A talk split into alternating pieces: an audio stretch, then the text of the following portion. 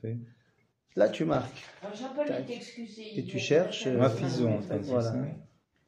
Voilà. Euh, Ensuite. Ah, tu es déjà abonné. Tu es déjà Je suis abonné. déjà abonné. Avant, je C'est très bien. Colle la cavode. Colle la cavode. Bon, mais sinon, je vais essayer de vous envoyer. Je ne sais plus jusqu'où on était arrivé, après je vous enverrai. Et donc, on revient dans notre étude du livre de Bereshit. Nous sommes au chapitre 22. Le 21, il est sur YouTube. Tout à fait. Tout à fait. Et justement, on avait terminé le chapitre 21 par la fameuse histoire où Avimelech vient voir Abraham. Abraham euh, voulant faire la paix avec lui, et lui, il fait la paix. Et on avait dit qu'en punition de cela arrive la Kedat Yitzhak. C'est-à-dire l'histoire de la Hakeda, c'est parce que tu n'as pas voulu. Bah oui. Euh, nous dit le Rashbam. Bah, D'abord, euh, quand on te demande de sacrifier ton fils, c'est pas, c'est pas, sympathique. Moi, je pensais que c'était juste pour voir s'il avait foi en lui ou en Dieu. ou- Alors, il y a, Vadaï qu'il y a de ça aussi, mais nous dit le Rashbam, dans, il nous donne la- la- les mots de Dieu. Il dit, je t'ai donné un fils pour qu'il hérite de la terre d'Israël, que je t'ai promise. Tu viens de renoncer à la terre d'Israël, du moins une partie, en faisant un traité de paix avec Avimelech, donc tu ne veux pas de la terre, rends-moi le fils. C'est Dieu. Dur. Ah, Maintenant, comme il n'a fait que donner une partie, alors euh, il n'y a eu que plus de peur que de mal par rapport à Yitzhak. Mais il faut bien comprendre que euh, la terre d'Israël a été donnée à Abraham et à ses descendants, que en quoi il se permet de donner une partie. C'est donc ici, achar adevarim elle, c'est achar, ça veut dire juste après, juste après les événements des accords d'Oslo numéro 1 avec Abraham et Avimelech, eh bien Dieu lui dit, va Elohim nissa et Avraham, vayomer elav Avraham, vayomer ine. Donc Dieu a euh, testé Nissa, Nissayon, ou alors Nissa, la 7, comme la Simoto al Nes. Nes, c'est un, pas un miracle, c'est un bâton en hauteur. C'est-à-dire qu'il va l'élever par justement cette épreuve. Mais pourquoi est-ce qu'on ne parle pas de Nisayon pour Yitzhak? Parce qu'il est objet, il n'est pas sujet. Bah d'accord, mais c'est quand même lui qui doit se faire tuer. Mais il ne sait pas. Bah, dans deux pas- secondes, non, d'accord. Mais quand Abraham va lui dire, on voit qu'à aucun moment, Yitzhak ne rechigne à aller aller. Et puis, il n'est pas bête. Il a 37 ans. 37 ans. Donc, c'est pas un petit bébé. Il, a- à un moment donné, il dit ironiquement, il dit, on va le lire, on va le lire. Il dit, papa, il y a ici tout ce qu'il faut pour faire le korban. Où est l'agneau? Donc, pourquoi est-ce que ce n'est pas un Nisayon pour Yitzhak? Eh Pour une raison très simple. On l'avait dit, tout notre fil conducteur de la parashat Vaïra, c'est d'apprendre à Abraham Midatadin. Yitzhak, il est Midatadin. Et donc, pour lui, c'est tout à fait normal de rendre la vie qu'il a reçue en cadeau. J'ai reçu la vie, c'est normal que je la rende. D'ailleurs, c'est ce que pensaient tous les êtres humains, toutes les civilisations humaines pratiquaient le sacrifice humain. Alors quoi, ils étaient tous débiles. C'est une vraie question qu'on doit se poser. Nous, ça nous paraît complètement absurde. On a- Mais deux secondes. Quand on analyse l'anthropologie de toutes les civilisations, ils avaient tous des dieux divers et variés, ce que tu veux. Mais partout, il y a la culture du sacrifice humain. Oui, on donnait ce qu'il y a de plus cher. Ben voilà. C'est Daesh. Ah non, Daesh, c'est pas un sacrifice. Bah, bah. Ah non, pas du tout. Mais, mais, dans, mais, mais Daesh, ce sont des, assassins. Ce ne sont pas des sacrifices humains. Ils sont pas en train de sacrifier leurs enfants. Ils décapitent pas leurs enfants euh, devant les caméras du monde pour montrer leur foi en Dieu. Ils décapitent ceux qui sont pas d'accord avec eux. Ils savent qu'ils vont se faire Ouais. On peut pas Ça n'a rien à voir. Et eux-mêmes, parce qu'ils savent. Oui, mais- Comment ça, eux-mêmes Ils se tuent en général. Ils savent qu'ils vont mourir. Comment ça, monsieur Ils mais, savent qu'ils mais vont alors, mourir, mais les amis, nous ne sommes plus, mais c'est fou. Nous ne sommes plus, nous, mais je suis pas d'accord, enfin, moi je suis pas d'accord avec vous. Nous ne sommes plus dans euh, l'attentat kamikaze euh, qu'on a pu avoir dans la fin des années 90 et au début des années 2000. C'est complètement différent. Le mec qui vient avec son couteau à la Wagbar et qui veut tuer tout le monde, il sait qu'il est possible qu'il se fasse tuer et il est prêt à mourir, mais il n'a pas envie de mourir. Il a envie de continuer à servir et à tuer. Il n'y a pas de problème. Maintenant, il sait que si jamais il se fait tuer, alors il est prêt à cela. Mais ça n'a rien à voir avec euh, le mec qui porte une ceinture d'explosifs et qui va se faire tuer. C'est deux choses complètement différentes. Il faut bien le comprendre. D'ailleurs, entre parenthèses, il y a, alors là, je, sors un petit peu de, notre cours, mais bon, c'est tellement actuel qu'on est obligé d'en parler. Euh, il y a une question qu'on doit se poser, j'ai entendu le Rav Cherki en parler cette semaine. Euh, c'est une vraie question euh, profonde qu'on doit se poser par rapport aux attentats qu'il y a eu la semaine dernière, enfin il y a deux semaines, et, et qu'on espère qu'il n'y en aura plus. La, la grande question qu'on doit se poser, c'est que ces gens qui vont faire ces attentats, alors c'est du monsieur tout le monde, a priori. C'est monsieur tout le monde. A priori. Comme Agave, ce qu'il y avait eu en 2015, la- la- l'intifada des couteaux, c'était pareil, c'était monsieur tout le monde. Alors la question qu'on se pose, c'est, mais alors qui les envoie? Qui commandite l'attentat? Vous comprenez que c'est une grande question qu'on doit se poser si on veut savoir comment lutter contre la chose. Il faut savoir qui est derrière tout ça. À l'époque, alors une éducation, on- je vais je juste, tu as raison, je, je veux juste bien mettre le doigt sur la chose. Dans les années 80, quand il y a eu la première intifada en 87, et quand il y a eu la deuxième intifada, les gens étaient envoyés par Oui. le Fatah, le Hamas, les organisations. Hein. Alors justement, c'est pas le cas aujourd'hui. Propagande générale, ambiance. et- Alors, je pense que euh, c'est ce que, ben voilà, je pense que vous, vous péchez par occidentalisme.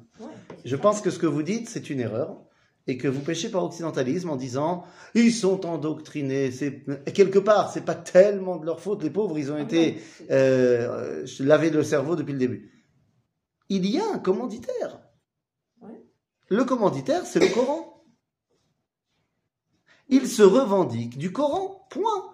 Il se revendique pas de euh, on a été éduqué comme ça à l'école. Ce ne sont pas des attentats nationalistes. Que tu me dises que dans le manuel scolaire à Gaza, on présente Israël comme étant le démon, c'est vrai. Mais lorsqu'il y va pour tuer des gens dans la rue, il ne vient pas au nom du peuple palestinien. Il vient au nom d'Allah. Oui, au nom du Coran. oui. Il vient au nom du Coran.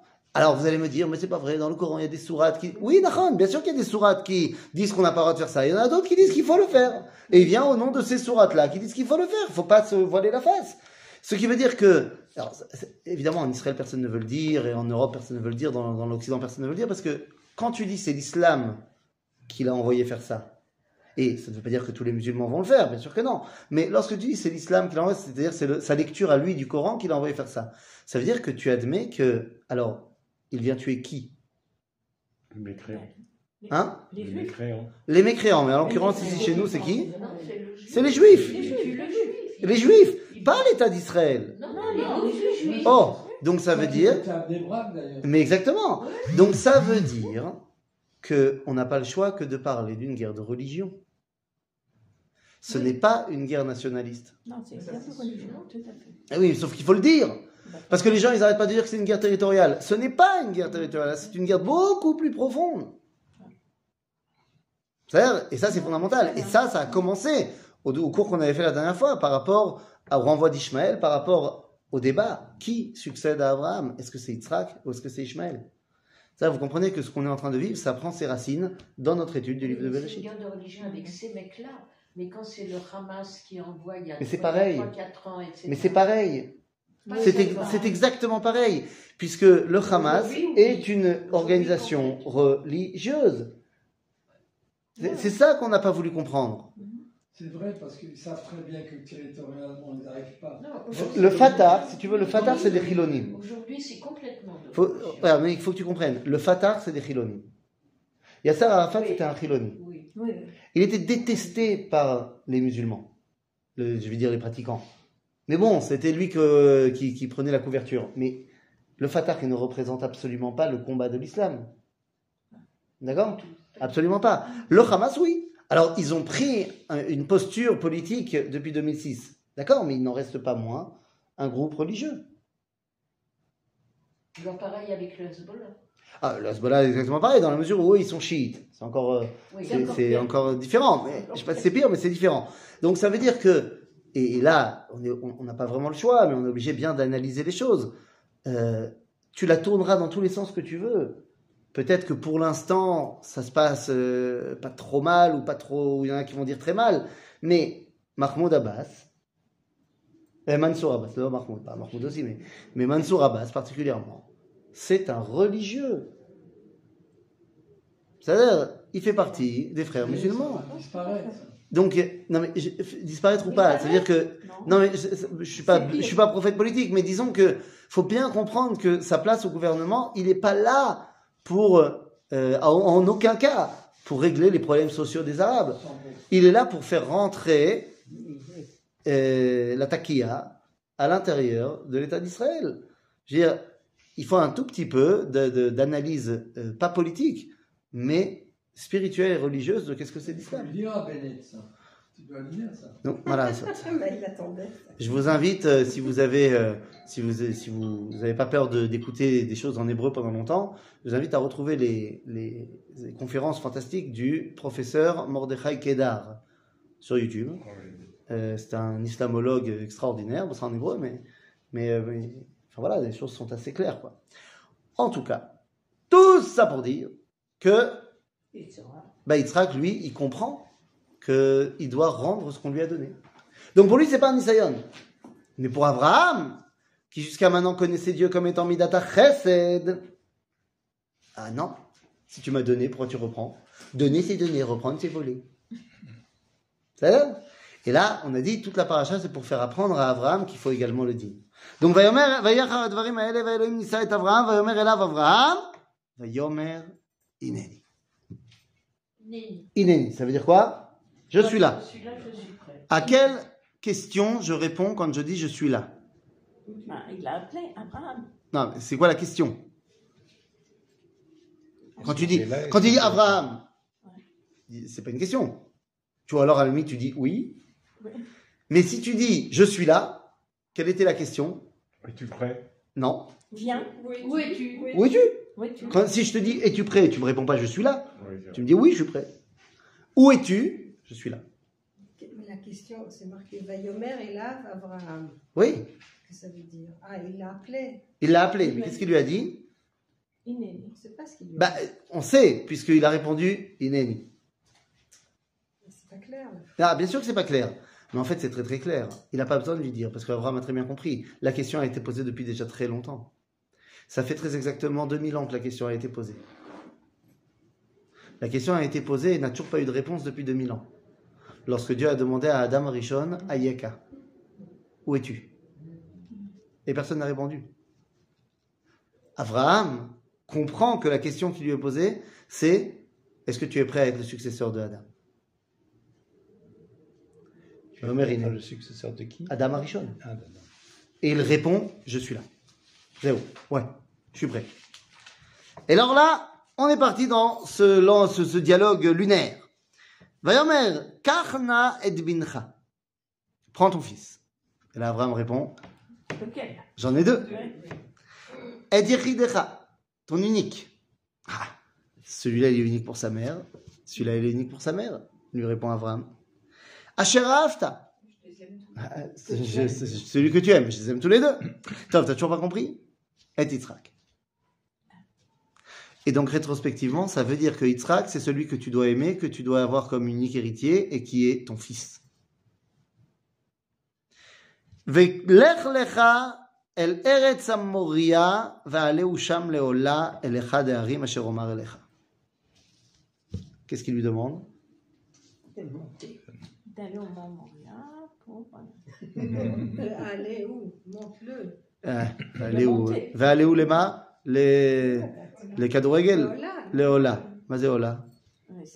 Et voilà. Non, parce que je te vois venir. Tu vas me dire, non, il n'a pas dit de le sacrifier. C'est lui qui a mal compris. Il a très bien compris. Va aller où Sham le Ola, Ola, Zekorban, Ola. Euh, il n'y a, même pas de débat. La preuve, c'est ce qu'il a compris. Donc, il lui dit de le sacrifier. Nous, nous, on admet que Abraham, il a été, il a montré sa, sa, sa grandeur en faisant ce que Dieu lui demande. Le Rav Moshe Bochko, il dit que Abraham a échoué dans son test. Parce qu'il aurait dû dire à Dieu, non. Comme à Sdom. Hein? Comme chez Sdom, il est Vidvakar. Ou Idvakar, exactement. Là, Et- ouais, mais là-bas, il est Idvakar pour des mauvaises raisons.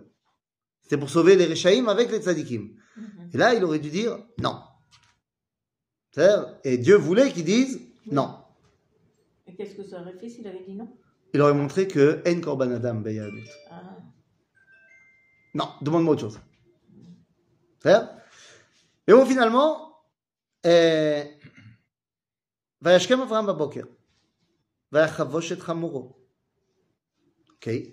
ויקח את שני נעריו איתו, ואת יצחק בנו. donc, à combien ils partent? Ils partent à 4. Enfin, à 5 si on compte l'âne. Ouais. Il a pris Yitzhak et ses deux Néharim. Pas des Néharim. Néharim, on pense d'habitude des jeunes. Aval, Nahar, Batanar, c'est pas forcément un jeune physiquement. C'est quelqu'un qui est Er. Nahar, ça vient du mot Er, Itorerut, C'est-à-dire? Éveillé. Bouddha. Ah oui? Ouais. Non, bête, Bouddha, ça veut dire éveillé. L'éveillé. Donc, euh, Nahar, ça veut dire l'éveillé. Celui qui est réveillé. Itorerut. Itoreri. Kumi. Lifshibigde. Donc, Nahar, c'est celui qui est conscient de la réalité. En général, c'est à l'adolescence que tu commences à t'éveiller au monde. C'est pour ça qu'on appelle cette période-là. C'est-à-dire- Mais là, ils sont pas du tout jeunes. Puisque de qui on parle? Nous dit le Midrash, on va parler d'un côté de Ishmaël, qui a été recherché, et de l'autre, Eliezer, son serviteur. Ah oui. Ils ont tous euh, dépassé euh, l'adolescence depuis très longtemps. Non, mais Eliezer, il est avec, avec Sarah. C'est quoi Eliezer Qui est-ce qui est avec Sarah à la fin dans Sarah? Non, Eliezer, il est envoyé dans Chaï Sarah pour aller chercher une femme pour Yitzhak. Mais là, il- on n'y est pas encore. Non, non, non, non. oui. Ok Non, parce qu'à un moment, au moment, elle est avec quelqu'un qui dit Regarde qu'est-ce qui se passe au mémorial. Ah oui, mais c'est pas Eliezer, c'est Og. C'est Og Melech qui deviendra Melech Habasha. Bekitsour, donc il part avec Ishmaël, Eliezer, Yitzhak et Lan. Alors, est-ce qu'on lui a demandé de prendre Yitzhak, euh, de prendre euh, Yitzhak, oui, mais est-ce qu'on lui a demandé de prendre Eliezer et Ishmaël? Non. Bien sûr que non. Alors pourquoi il les prend? Peut-être pour qu'il soit témoin. Peut-être que c'est témoin ou alors parce qu'Abraham n'est toujours pas convaincu. Ah ouais. Qui est mon successeur. Est-ce que c'est Yitzhak, mon fils? Est-ce que c'est Ishmaël, le fils de la culture mondiale que j'ai eu avec Agar? Ou est-ce que c'est mon Telmide, mon élève? Imaginez, Yitzhak, c'est celui qui va devenir le détenteur d'une spiritualité monothéiste qui parle à une famille. C'est quoi ça? Une spiritualité monothéiste qui n'a pas vocation expansionniste et qui parle à une famille. C'est le judaïsme. Après Ishmaël, il revendique une spiritualité monothéiste, mais qui s'adresse au cosmopolitisme. Vous connaissez une spiritualité monothéiste euh, qui veut convertir le monde entier? L'islam. Oui, la chrétienté aussi, mais elle a une différence. La différence entre Ishmaël et Eliezer. Je rentre pas dans le débat du monothéisme de la chrétienté. Il y a une différence entre Ishmaël et Eliezer. L'islam, certes, demande à tout le monde de se convertir, mais veut également, et c'est tout le paradoxe de l'islam, qui est une religion cosmopolite, mais d'un autre côté qui veut développer un instinct national. Puisque tout celui qui se convertit à l'islam rejoint ce qu'on va appeler la. Ummah. C'est-à-dire le peuple. Et donc il y a une dimension de filiation nationale, même si au final c'est cosmopolite. De la même façon que Ishmaël, il est le fils de l'Égypte, mais il est aussi le fils d'Abraham quelque part. Et puis face à eux, il y a Eliezer qui est le patron d'une spiritualité monothéiste également, puisqu'il est l'élève d'Abraham, mais c'est une spiritualité qui se transmet non plus de père en fils, mais de maître à élève. Comme pour dire qu'on a remplacé les douze tribus par douze apôtres. Alors évidemment que Eliezer, il n'est pas devenu chrétien. Mais on peut voir ici dans les racines de ce qui va devenir le christianisme, l'islam et le judaïsme. C'est pour ça qu'on prend les trois. Et alors là, qu'est-ce qui se passe? Eh bien, eh,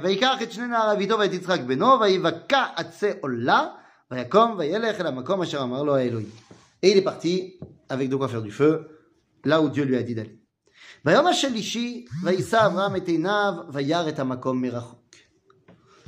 Trois jours de marche, il est arrivé. Alors où est-ce qu'il est arrivé?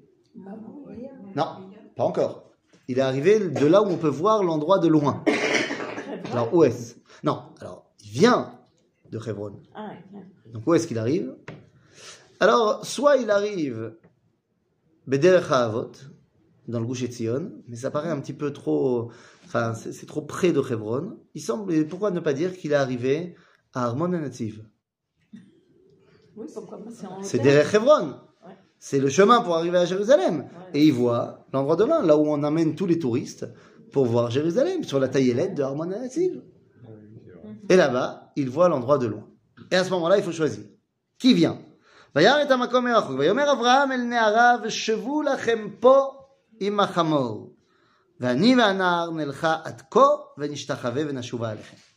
Nous dit le Midrash, lorsqu'il arrive là-bas, il voit la Shrina attachée au Haramoria. Et il dit à tous ceux qui l'accompagnent, qu'est-ce que vous voyez? Ishmaël et Eliezer lui disent, bah, on voit une montagne.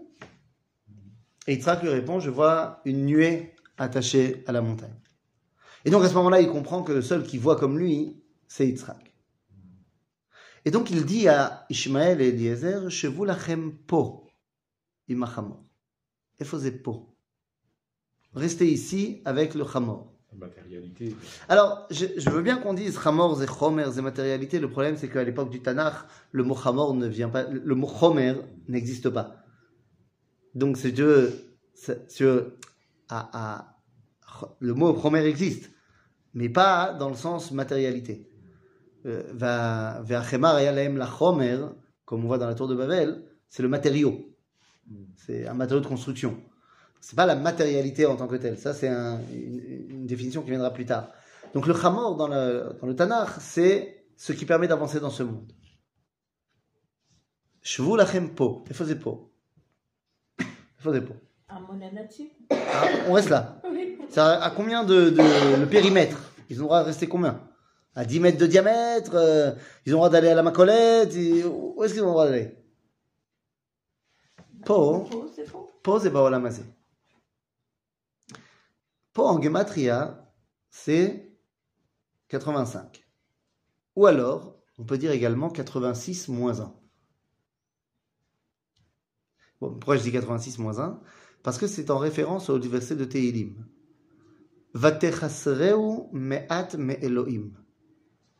Il y a une dimension que l'homme peut atteindre dans sa recherche du divin qui va presque arriver à Elohim. Elohim begematria shmonim veshesh.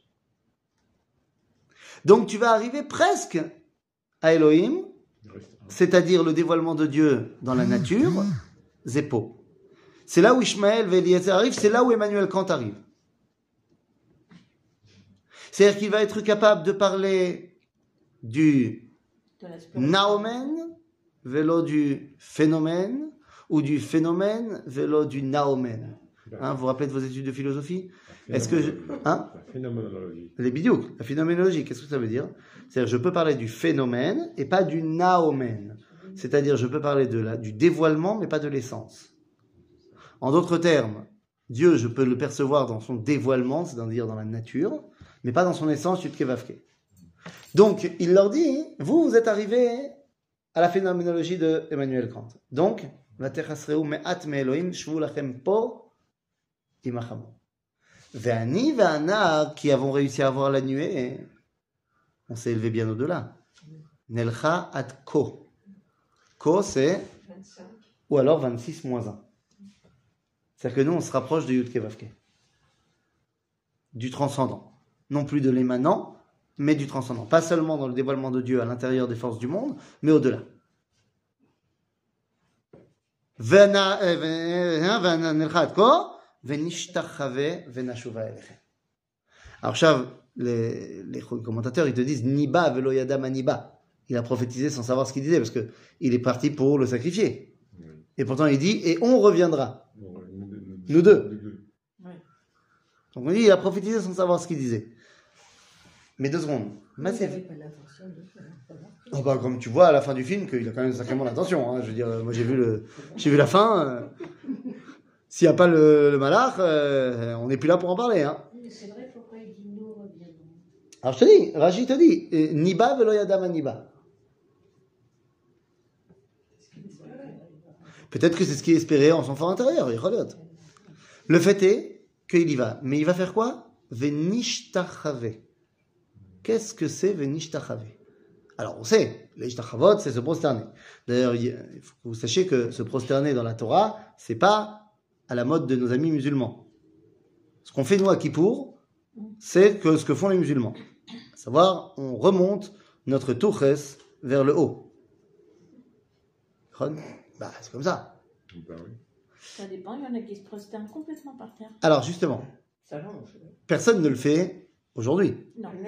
Parce que pour le faire, il faut le faire, c'est comme ça qu'on doit faire, mais au Beth Amikdash. Ah, d'accord. Il y en a qui C'est pas demain la veille. Bon, Oh, tout de suite. Homme de peu de foi. Tu sais, moi j'adore. Je fais un aparté. Ah, tu m'obliges à faire un aparté. J'étais, euh, c'était quand? C'était lundi? Lundi, j'étais avec mon groupe du bac bleu blanc, euh, des terminales de l'école Otsara Torah de Sarcelles, des filles. Et je les ai emmenés au Machon Amigdash. Et on en parlait du, du Beth Amigdash, leur montrer tous les ustensiles, machin. Hein On peut dormir Non, on peut pas dormir. Non, c'est une visite d'une heure. Ah. On avait juste visité au Amigdash. Ouais. Et, et à la fin, donc, euh, on parle de la réalité du Beth Amikdash, euh, on va le reconstruire. Et les, une, des- une des filles a une réaction comme ça, comme toi. Ça, c'est Demain. ouais, c'est mes, petits-enfants peut-être. Toi, tu dis même pas mes petits-enfants peut-être. Ah bon? Maintenant, moi, je vais te dire. Demande-toi. je- Pense à Lumim. Ok? Et pense à ces enfants-là avant la guerre. Ou pense à eux pendant la guerre. Et demande-toi quelle aurait été leur réaction si à ce moment-là on leur avait dit Non, mais tu sais, dans 10 ans, dans 30 ans, il y a une Startup Nation en Israël. L'État d'Israël devient une superpuissance économique, euh, militaire, euh, internationale, fait la paix entre des puissances, et les Juifs auront un pays et une armée forte. Ils vont te dire, c'est pas demain la veille. Oui, c'est vrai. Papa, il disait pas comme ça. Il disait oui. Tu sais comme moi que la majorité des Juifs Oui, dans les bon, années oui, 1900, non, je te taquine. ils vont pas te dire dans 50 ans, il y aura l'État d'Israël. C'est une réalité. Donc, Bezrat Hashem, qu'est-ce que je te dise? On est vachement plus près de l'avoir que de ne pas l'avoir. Oui? Va Non, ben, on peut pas savoir, mais je veux dire, si on apprend de l'histoire, on se rend compte quand même que tout ce qui touche au peuple juif et qui semble à un moment T complètement absurde, ben voilà, ça, ça marche quand même. Donc, euh, donc bon. En tout cas, euh, Venish Tachave. Les pays arabes qui viennent faire Qui la-. Mais bien sûr, mais bien, mais bien sûr, qui aurait pensé ça, mais bien sûr, évidemment, évidemment. Déjà, on ne pensait pas avec l'Égypte. Non, c'est pas lourd, c'est pas lourd. Euh, L'histoire du Seder à Dubaï, qui, qui, qui le cru? Hein Oui, ça, c'est oui. Faut le faire. hein. Bah, écoute. Donc, ici, on nous dit quoi? On nous dit Venishtachave. Ishtachavaya, c'est, on a dit, c'est se prosterner. Il y en a qui font. Il y en a qui voilà. Mais non, mais ça, c'est pour sortir. C'est pour comme ça, ils arrivent à la mer morte, à la mer rouge, euh, le septième jour. Venishtachave. Qu'est-ce que ça veut dire Venishtachave? On va se prosterner. D'accord. Mais qu'est-ce que ça veut dire? Qu'est-ce qu'on fait quand on se prosterne C'est-à-dire, on s'allonge complètement là-bas. Le mot les ishtachavot a pour racine chet, vav, hei. Chava. Le mot ishtachavaya, sa racine c'est chava. Et je vous rappelle que chava a été nommée comme ça parce qu'elle était em kol chai, la mère de toute vie. En d'autres termes, quand je vais au Beth Amikdash, au mont du temple, et que je me prosterne là-bas, je m'attache à la source de la vie. Et c'est ça qu'Abraham va faire. Et c'est ça, en fait, le Niba veloyadam Niba. Il a prophétisé sans savoir ce qu'il disait. C'est pas seulement qu'il va revenir avec Yitzhak. Et là, on lui a dit de d'amener Yitzhak et de l'amener vers la mort. En fait, il va recevoir la vie, Yitzhak, là-bas. C'est ça qui va se passer là-bas. Alors, voyons comment ça va se passer. אה, ויאמר אברהם אל נערה שולחם פה עם החמו ואני ונתן לך את כה וישתחווה מן השובה לכם. ויקח אברהם את עצי העולה וישם על יצחק בנו ויקח בידו את האש ואת המאכלת וילכו שניהם יחדיו. Donc il a pris avec lui tout ce qu'il avait besoin et le couteau וילכו שניהם יחדיו. יחדיו, c'est pas ביחד. ביחד, ça veut dire toi et moi côte à côte ensemble. יחדיו, ça veut dire qu'on ne fait plus qu'un. Qu'on ne fait plus qu'un. Entendu. Yardav, ça veut dire on est un. Pas comme Beyachad, où ça veut dire qu'on est tous les deux, mais on est ensemble. D'accord? Donc ça veut dire qu'ils sont vraiment à l'unisson. Vayomer Yitzhak el Avram Aviv Vayomer Avi. C'est la première fois que Yitzhak appelle son père papa. Il se reconnaît comme étant son fils. Mais qu'est-ce que ça veut dire? Biologiquement, il le sait très bien que c'est son fils. Mais il se, reconnaît- se reconnaît comme étant son successeur. Et plus important encore, Vayomer. Et Vayomer Ineni Beni. C'est la première fois. Il a 37 ans. C'est la première fois que Abraham l'appelle mon fils. Je voulais pas te poser la question, mais là tu reviens là-dessus. Oui. Pourquoi c'était pas évident que le fils succède au père? Moi, ça me semble évident. Ah, tu parles de quoi Au niveau biologique oui, Bien sûr. avait Mais le problème, il n'est pas là. Le pro- Non, au- au-delà du fait. Non, vous avez raison. Au-delà du fait qu'il y avait Ishmaël. Ou que peut-être Eliezer, enfin ça me semble bizarre. Non, que non. l'élève su- succède et pas le fils. Enfin, ça me semble naturel, je vois pas. Évidemment que c'est naturel. sont- Non, non, t'as pas compris. Alors peut-être qu'ils n'avaient pas le- le- la même, euh, euh, comment dire, la même conception, qu'il y en a un qui était Midat et Rachamim, et l'autre Midat. Mais quand même, c'était son fils. Je sais pas, je comprends pas. tout. La question, elle n'est pas au niveau légal. Elle n'est pas au niveau des biens. Pourquoi là, justement, il se Attends, euh, deux secondes. J'aurais pas posé la question. Non, non, mais très bien. Elle est très bonne cette question. Elle est, on- elle est nécessaire. La question, elle n'est pas au niveau euh, législatif et légal de savoir est-ce que c'est bel et bien Yitzhak qui hérite, euh, qui va chez le notaire et qui hérite. Non, non, non. Ça, c'est, ça, c'est- comme tu dis, c'est une évidence. C'était les lois de l'époque. Mais il y a une différence de léguer mes biens à mon successeur euh, euh, légitime euh, d'après la loi et de le reconnaître comme étant mon successeur. C'est deux choses différentes. Le fait que Yitzhak est le successeur euh, biologique légitime de Abraham, c'est une chose.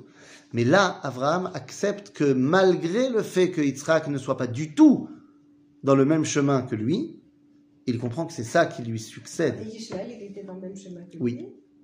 Il avait mis Oui. Il non, Abraham, il n'avait pas Acham, il avait oui.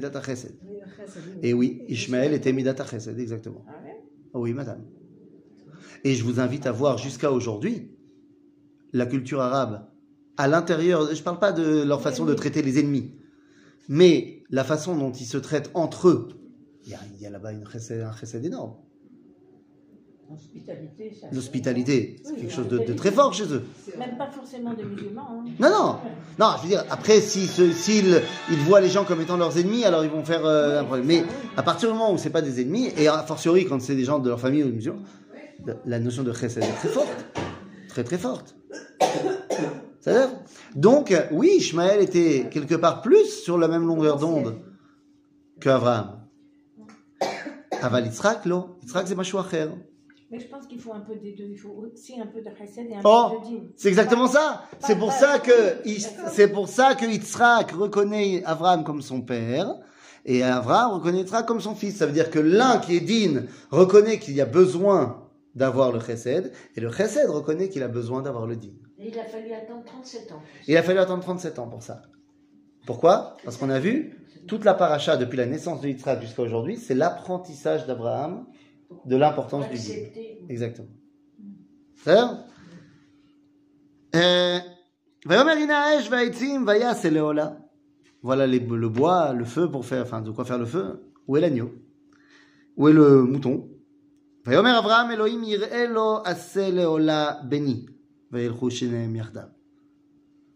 Tout le monde a compris de quoi il se passe, de quoi était le question, et ils acceptent, ils y vont en mission encore une fois. ויבואו אל המקום אשר אמר לו האלוהים ויבן שם אברהם את המזבח ויערוך את העצים ויעקוד את יצחק בנו וישם אותו על המזבח ממעל לעצים. Il a créé le misbéach, tout ça, et il attache Yitzhak. Nous parlons de Akedat Yitzhak, de ligature de Isaac. Lama Personne ne lui a demandé de l'attacher. Pour qu'il bouge pas. volontaire. Il avait n'avait pas besoin l'intention. Nous dit le Midrash, celui qui a demandé à être attaché, c'est Yitzhak. Oui. Pourquoi? Il a dit, papa, Galoui veyadua lefanecha. Tu sais très bien, chez Retsoni, la Retsono, que ma volonté, c'est de faire sa volonté. Donc j'ai envie d'être sacrifié, pas de problème. Aval, yodea ata ve'ani, she'anefesh chatsufa. Mais on sait tous les deux que l'instinct de survie, il est chutzpan. Et que lorsque je verrai le couteau, Ouais. Ouais. et j'aurai un réflexe. Et peut-être qu'à cause de ça, tu me feras une petite entaille et je serai Baal Moum. Je serai un sacrifice impur, parce que pas entier. Abba, okdeni yadai veraglai. Attache-moi les mains et les jambes.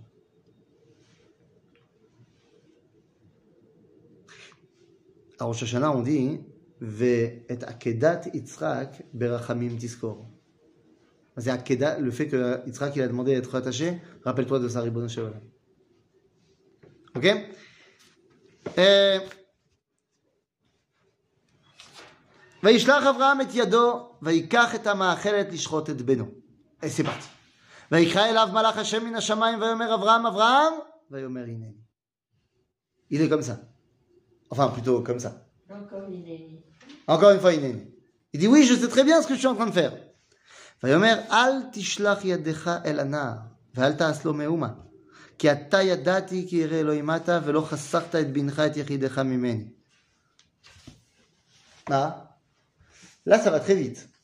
On a Abraham qui veut faire le sacrifice, et on a le malach qui arrive, et dans le Midrash Tanhuma, il y a tout un dialogue qui se met en place qui n'est pas marqué ici.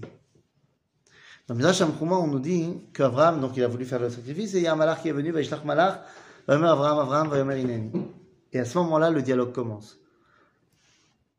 Alors que l'ange lui a dit ne frappe pas l'enfant, le jeune, Abraham lui dit mais qui es-tu? Il dit bah je suis un ange. Et Dieu m'a dit. Il dit je suis un ange. Et alors qui t'a envoyé? Il dit bah, c'est le patron. Il dit très bien. Bah écoute-moi bien mon ami ange. Quand Dieu m'a demandé de sacrifier Yitzhak, il est venu en personne. S'il veut me demander de ne pas le sacrifier, qu'il vienne en personne.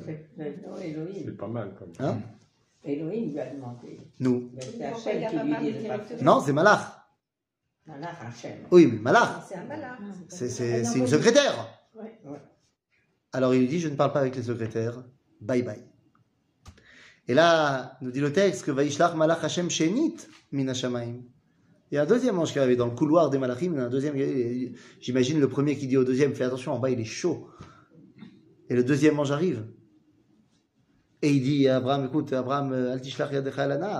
Abraham lui dit, mais t'es aussi un ange. Il dit oui.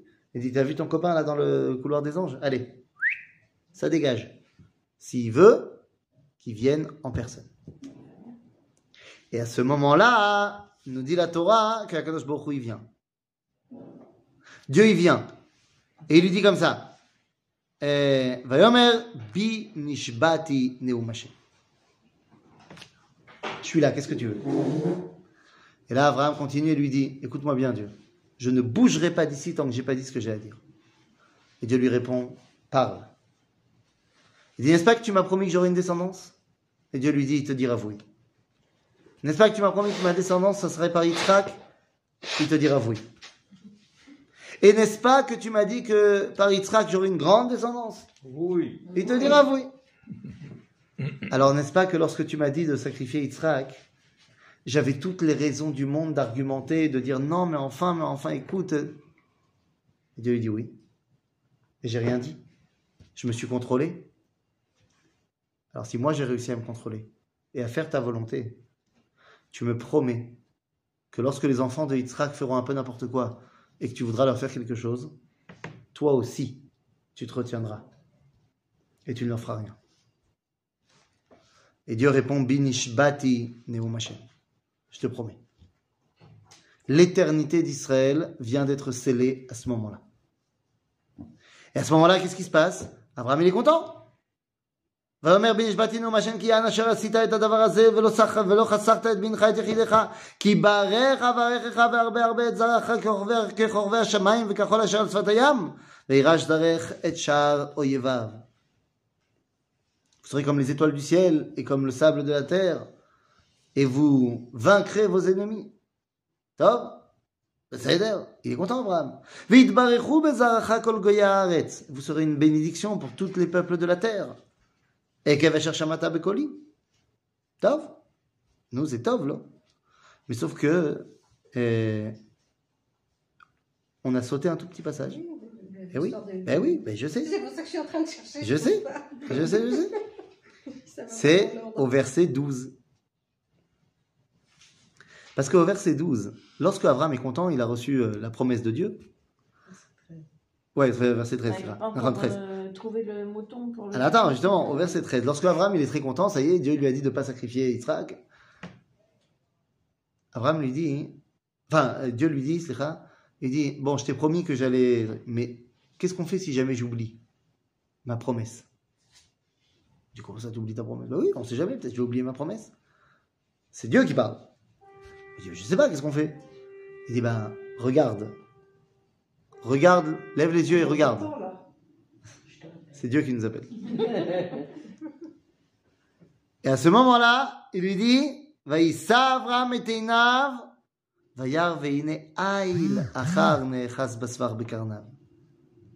voit le Aïl, le bélier. Et là, Dieu lui dit, tu vois le bélier?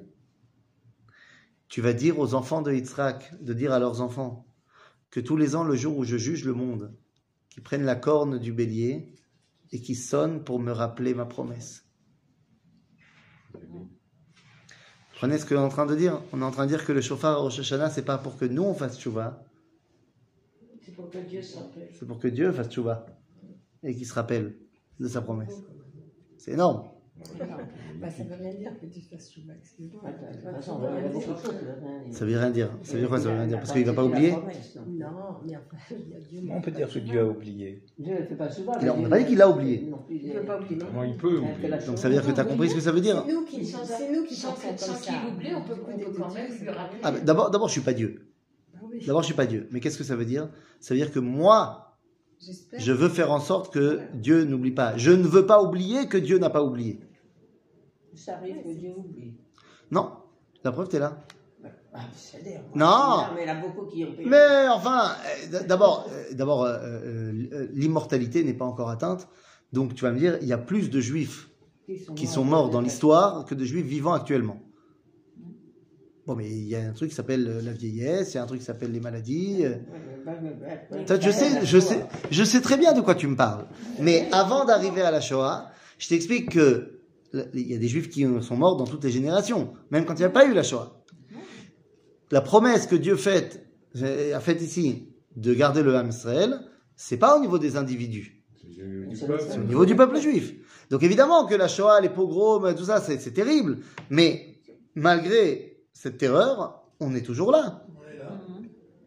Et ça n'enlève en rien le drame de la Shoah, et ni le drame des autres pogroms, et ni le drame, j'allais même te dire, au niveau individuel, des gens qui ont été tués il y a deux semaines dans les attentats. Non, parce que euh, on va faire Yom HaShoah cette année. On va pas faire l'année prochaine Yom Bnei Brak. Pourtant, pour la famille des cinq euh, disparus et des onze des attentats, euh, pour eux, c'est c'est comme Yom HaShoah. Alors, c'est des individus et c'est terrible. Mais au niveau du macro, pas du macro, hein, du macro, au niveau de la grandeur, Am Israël est toujours là. Alors que statistiquement, on n'aurait pas dû être là. Tous les autres peuples qui ont été en exil n'ont pas survécu. Et nous, on est là. Donc il y a oui, quelque part, une promesse qui a été mise en place. C'est-à-dire אה, וישוב אברהם אל נעריו, ויקומו וילכו יחדיו אל באר שבע, Vayeshev Avram Bever Shava. Il est revenu à Beersheba. Il est content. Yitzhak est là. Qui n'est pas là Sarah. Sarah. Où elle est non. non, pas encore. tu vas le savoir après, mais je veux dire, pendant toute la période où il était à Hebron. Avram Hein Elle est morte de chagrin. Oui, oui, deux secondes, deux secondes, deux secondes. Elle est morte, deux secondes. Pour l'instant, elle n'est pas morte. Mais deux secondes. Ouais, Abraham a, Oui, il est retourné à Beersheba, pas à Hebron. Abraham a, a trois résidences.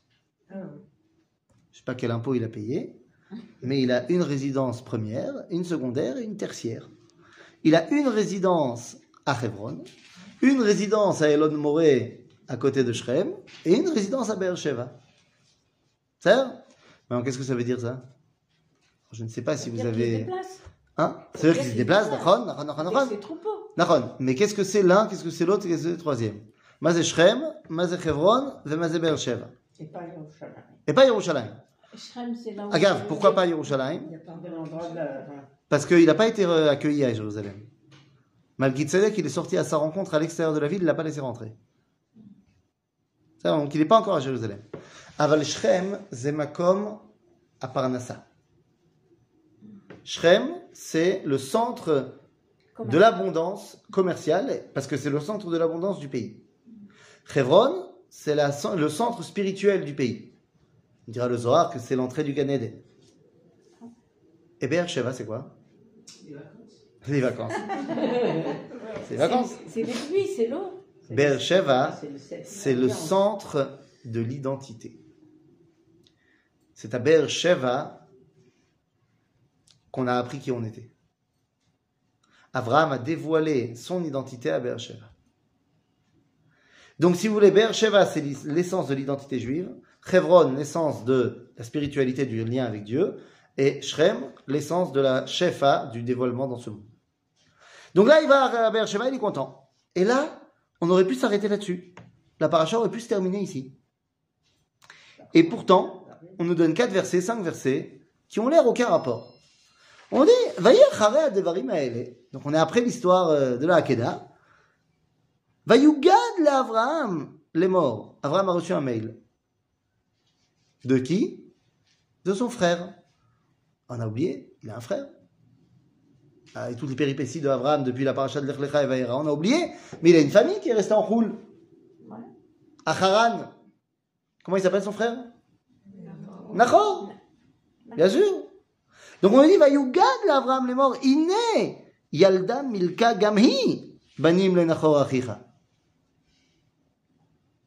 Eh, ton frère aussi, il a des descendants. En d'autres termes, tu n'es pas le seul à proposer une succession à la famille hébraïque. Il y a Nachor aussi. Et puis attendez, regardez. Combien d'enfants il a? Essayez de compter avec moi.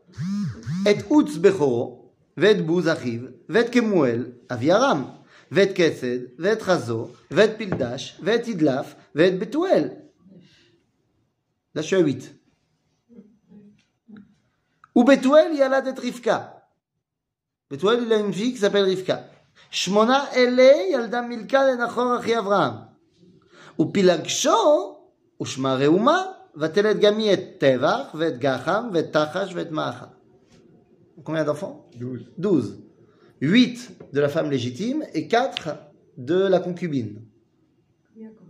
Intéressant, c'est un chiffre qui est quand même assez parlant. Mais Rivka, elle a un frère. Pourquoi on parle pas de. Alors, alors, alors voilà, la question est de savoir pourquoi est-ce qu'on nous raconte ça maintenant. Parce qu'il va se marier avec elle. hein. Alors, Chazal va nous dire, c'est parce que de là, tu vas apprendre que, voilà, c'est pour annoncer les futurs mariages, le futur mariage entre Yitzhak et Rivka. Mais pourquoi on nous raconte ça maintenant? On nous raconte ça maintenant parce que maintenant, Abraham... Il veut qu'il se marie. Non. Qui? Abraham veut se marier? Non, il veut ce que c'est. Son fils se marie. Ça veut dire que maintenant, Abraham a compris que Yitzhak, que Yitzhak est son successeur et que donc, maintenant, il doit, lui, se construire sa vie. Et la question est de savoir avec qui il va devoir construire sa vie. Est-ce qu'il construit sa vie avec Echad mi Po ou alors il faut aller chercher dans la famille? Parce que tu aurais pu penser que maintenant, Yitzhak va se marier avec une autochtone. Mhm. On veut hériter de la terre d'Israël. Quoi mieux de se marier? aussi, c'est pas mal. Il s'est marié dans la famille. Oui, mais Abraham, il n'avait pas encore cette mission dans la terre d'Israël quand il s'est marié avec Sarah. Monsieur, la question ne se posait pas. Sarah et lui, ils habitaient à côté. Là, ils habitent quand même à 1000 km d'écart l'un de l'autre. C'est pas rien. La situation a un peu changé. Et après tout ce qu'on a dit sur Yitzhak, qui doit hériter de la terre d'Israël, pourquoi ne pas se marier avec une princesse euh, cananéenne Ça nous semble évident. Elle n'a pas été Que quoi? par. Non, parce qu'on connaît l'histoire. ça Ah, tu connais l'histoire. On connaît l'histoire. Pourquoi c'est évident? Peut-être qu'il y a une fille bien euh, en Eretz Canaan. L'identité peut-être. Parce que l'identité, pour l'instant, elle n'est pas encore construite. Donc comme elle n'est pas encore construite, elle doit rester à l'intérieur de la famille. Parce qu'après Yaakov, c'est la même histoire. Et après Yaakov, c'est plus la même histoire. C'est Yaakov, oui. il s'est pas marié avec. euh, Yaakov, il s'est marié avec dans la famille aussi. Oui, mais après, non, terminé. Avec- Pourquoi? Parce que l'identité d'Israël, c'est Abraham, Yitzhak et Yaakov. Qu'est-ce que c'est? Quand on a les trois, alors c'est bon. Mais on nous parle ici de Yitzhak, de, de Rivka, slicha, pour dire voilà, maintenant que c'est à Yitzhak de commencer à, rég- à gérer sa vie, eh bien sache que il doit se marier dans sa famille. Pour continuer la deuxième étape de l'identité d'Israël. J'ai entendu une fois euh, de Shlomo Balzan, qui avait dit sur ces versets, c'est Hamoud, il avait dit, tu viens de lire le parachat Lech Lecha et Vayera, hein combien de péripéties il a vécu Abraham? Combien? Euh, À n'en plus finir. Et tu as l'impression qu'une fois qu'il a vécu tout ça, il reçoit un coup de téléphone de son frère qui habite euh, en Roule et qui lui dit euh, Ouais, sinon j'ai eu un fils, euh, machin. Il dit C'est pas autoritaire ce qui se passe entre les juifs d'Eretz Israël et les juifs de Roule. Les gens qui ont fait leur alia, tu leur demandes qu'est-ce qu'ils font dans la vie et tu as l'impression qu'ils ont des journées de, de minimum 48 heures et qu'ils ont vécu en, ça en 10 ans euh, ce, que, ce que les gens en France ils vivent en trois vies. Et effectivement, euh, ici, le temps il passe pas pareil et, et on fait des choses que voilà, on s'imaginerait même pas pouvoir faire là-bas et on a vraiment des fois l'impression d'entendre la discussion téléphonique entre un frère et son frère, l'un en Israël et l'autre en Roule, après celui qui a vécu tout ce qu'il a vécu dans les deux parachiotes, l'autre il lui dit bah sinon toi comment ça va? Oh bah moi écoute j'ai eu un fils, euh, sinon ça va bien. euh. Et quoi de neuf chez toi? Je peux poser une C'est question. Pourquoi est-ce qu'il Ça, a ça pas explique envoyé Bali à parce que vous avez fait la liaison avant, avant le. Oui, non, et là, et là, il y a de nouveau Harare. Non, il y a une différence entre Achar et Acharé. Ah, Achar, ah, nous dit la Gemara, Achar Samour. Ça, c'est juste après l'événement qu'on vient de lire. Acharé, c'est longtemps après. Oui, Oui. Je, voulais, je voulais savoir, pourquoi est-ce qu'il n'a pas laissé son fils aller chercher Rivka lui-même et qu'il a envoyé son serviteur? C'est une très bonne question à laquelle je ne peux pas répondre parce que ça sera pour la la prochaine fois.